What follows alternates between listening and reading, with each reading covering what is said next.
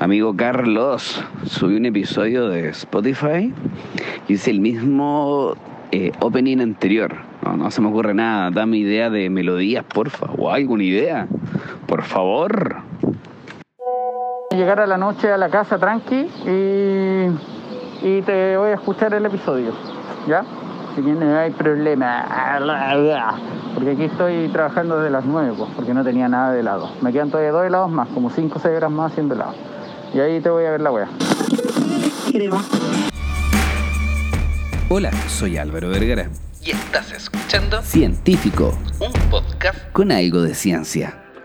El tema de las proteínas no podía quedar solamente ahí. Existen más variables, más condiciones y más poblaciones. Aún falta comprender un poquito más algunas variables para poder llegar al número que estamos pensando para cumplir nuestro objetivo.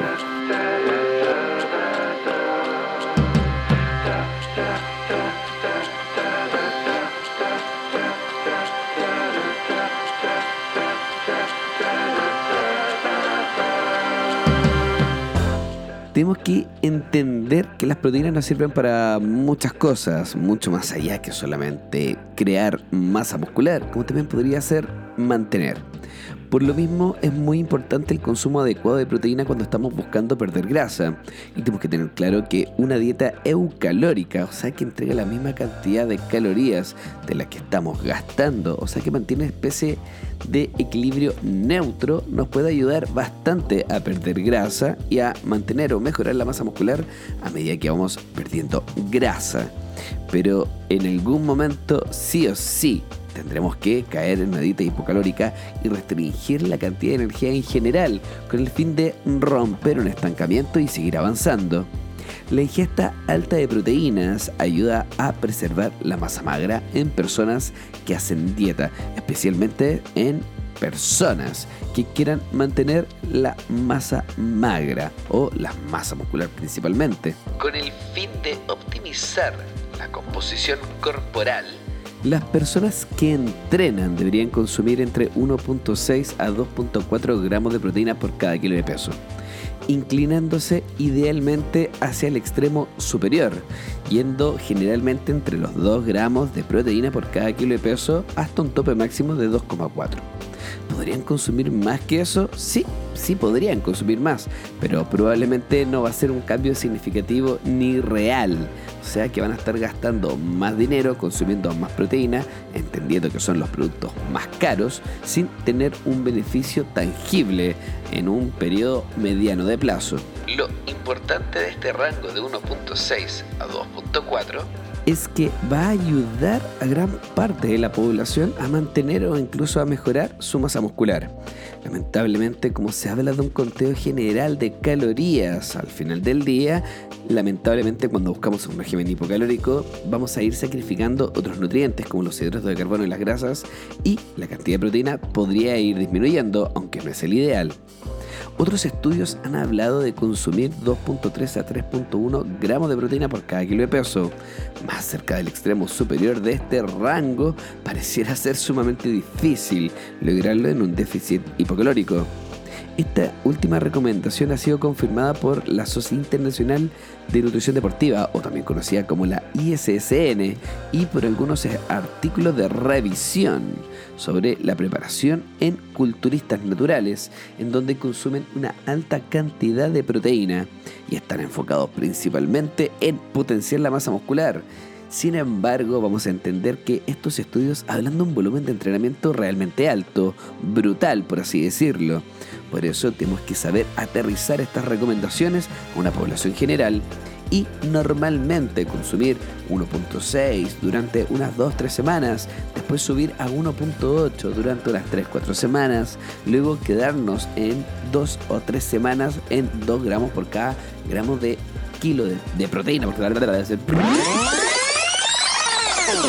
posiblemente quedarnos en este rango de 2 gramos de proteína por cada kilo de peso, te podrías mantener durante unas seis semanas fácilmente antes de llegar al 2.4 como un tope superior, comprendiendo que nuestro cuerpo administra estas proteínas ingeridas para diferentes tipos de funciones, no solamente para la masa muscular, sino también para alimentar órganos y resintetizar algunos elementos proteicos importantes de todo nuestro cuerpo.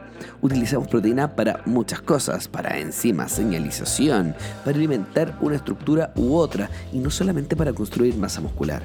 También tenemos que reparar estructuras mecánicas y lo que nos están diciendo que en personas que tengan un muy alto entrenamiento, casi que a nivel profesional, estamos hablando mucho más allá de entrenar unas 2-3 horas al día, podrían llegar a sobrepasar este rango de 2.4 gramos de proteína, llegando hasta los 3.1 pero gran parte de las poblaciones estudiadas, que son culturistas y culturistas profesionales, utilizan hormonas esteroidales para poder sacarle el máximo provecho a estas proteínas.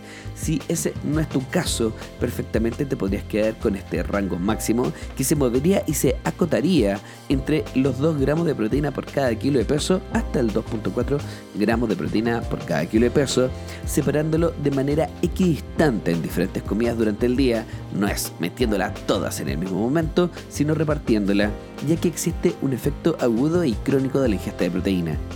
El efecto crónico tiene que ir con romper estas proteínas y utilizarlas como elementos estructurales de nuestra masa muscular o algunos órganos.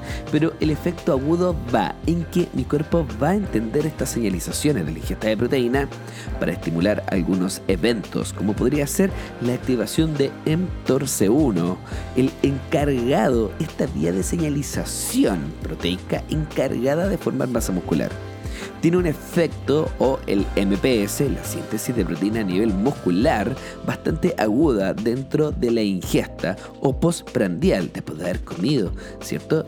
Grandes cantidades de proteína. Por ende, si las logramos repartir de manera equilibrada durante el día, podríamos tener esta señalización a tope constantemente en vez de llegar y meterlas en un solo momento. Por eso es muy importante comprender que una cosa es el gramo o el gramaje total al día por cada kilo de peso y otra cosa podría llegar a ser la cantidad total al día y en qué cada momento la voy a ingresar, qué tan cerca o alejado está del entrenamiento y cómo se va a ir mezclando durante el día a día.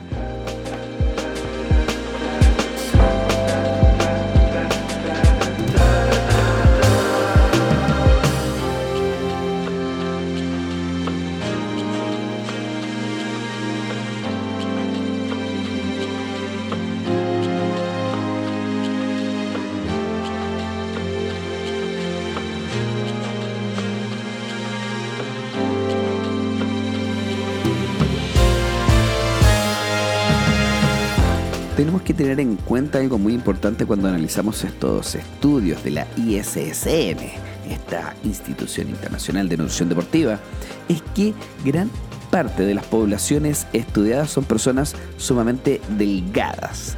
O sea, lo único que están buscando es tratar de impulsar un poquito más la baja de peso, la masa grasa, mientras conservan su preciosa pero bastante limitada masa muscular varios metaanálisis que en sí, para que puedas comprender un metaanálisis, es... El metaanálisis lo podríamos resumir como el compilado de diferentes estudios clínicos aleatorizados, o sea, estudios clínicos sobre personas, pero que generalmente tienen diferentes poblaciones o diferentes gramos, pero tienen el mismo objetivo y necesitan llegar a la misma respuesta. El metaanálisis nace como una herramienta estadística que trata de juntar todos estos estudios clínicos en una sola respuesta clínica varios metaanálisis que involucran personas con sobrepeso u obesidad sugieren que el consumo de 1.2 a 1.5 gramos de proteína por cada kilo de peso es un rango sumamente apropiado de ingesta diaria de proteína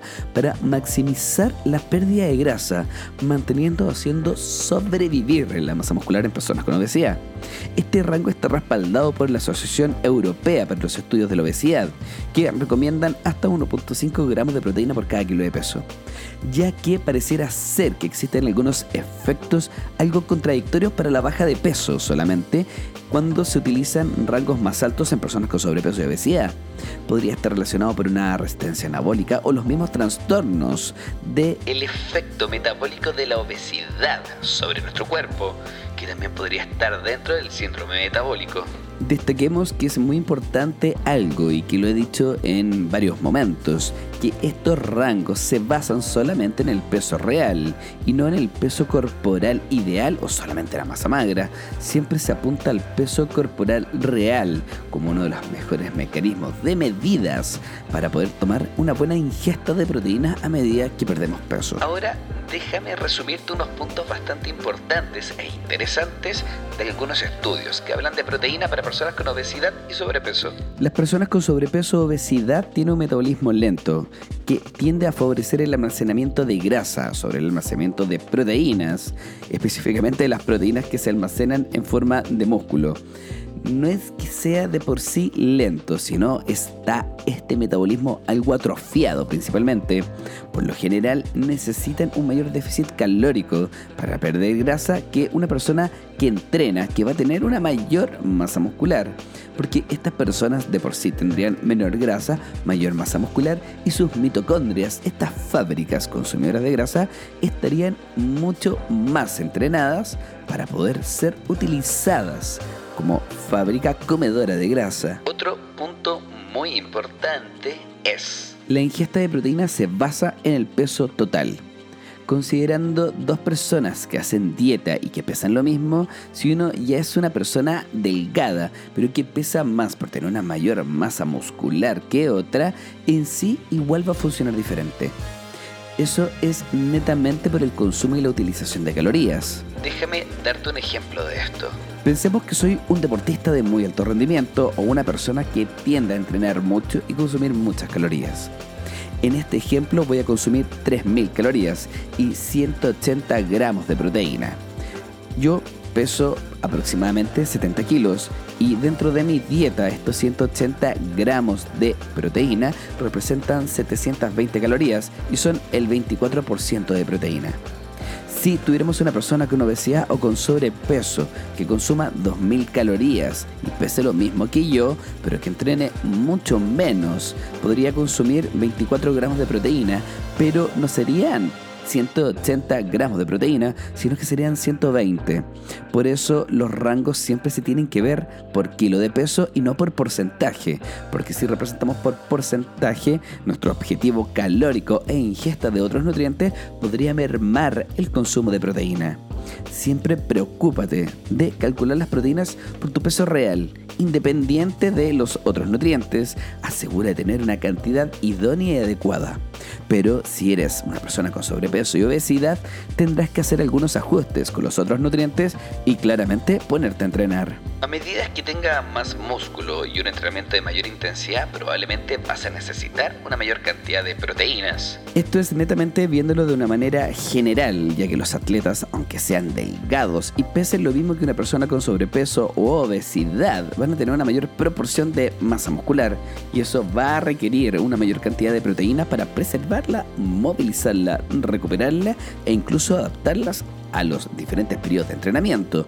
Como último dato, dentro de todos estos datos, Considerando los riesgos para la salud asociados con el sobrepeso y la obesidad, también es digno de mención que una dieta rica en proteínas, 27% frente al 18% de tus calorías totales, reduce significativamente varios factores de riesgo cardiometabólico, incluida la circunferencia cintura, la presión arterial, los triglicéridos, el tiempo de aumento de la saciedad, o sea que aumenta mucho más la saciedad sin embargo, estos efectos son pequeños y probablemente dependan de la cantidad de grasa corporal que se va perdiendo, del ejercicio que es tan importante y además de eso, cómo te cuides en general.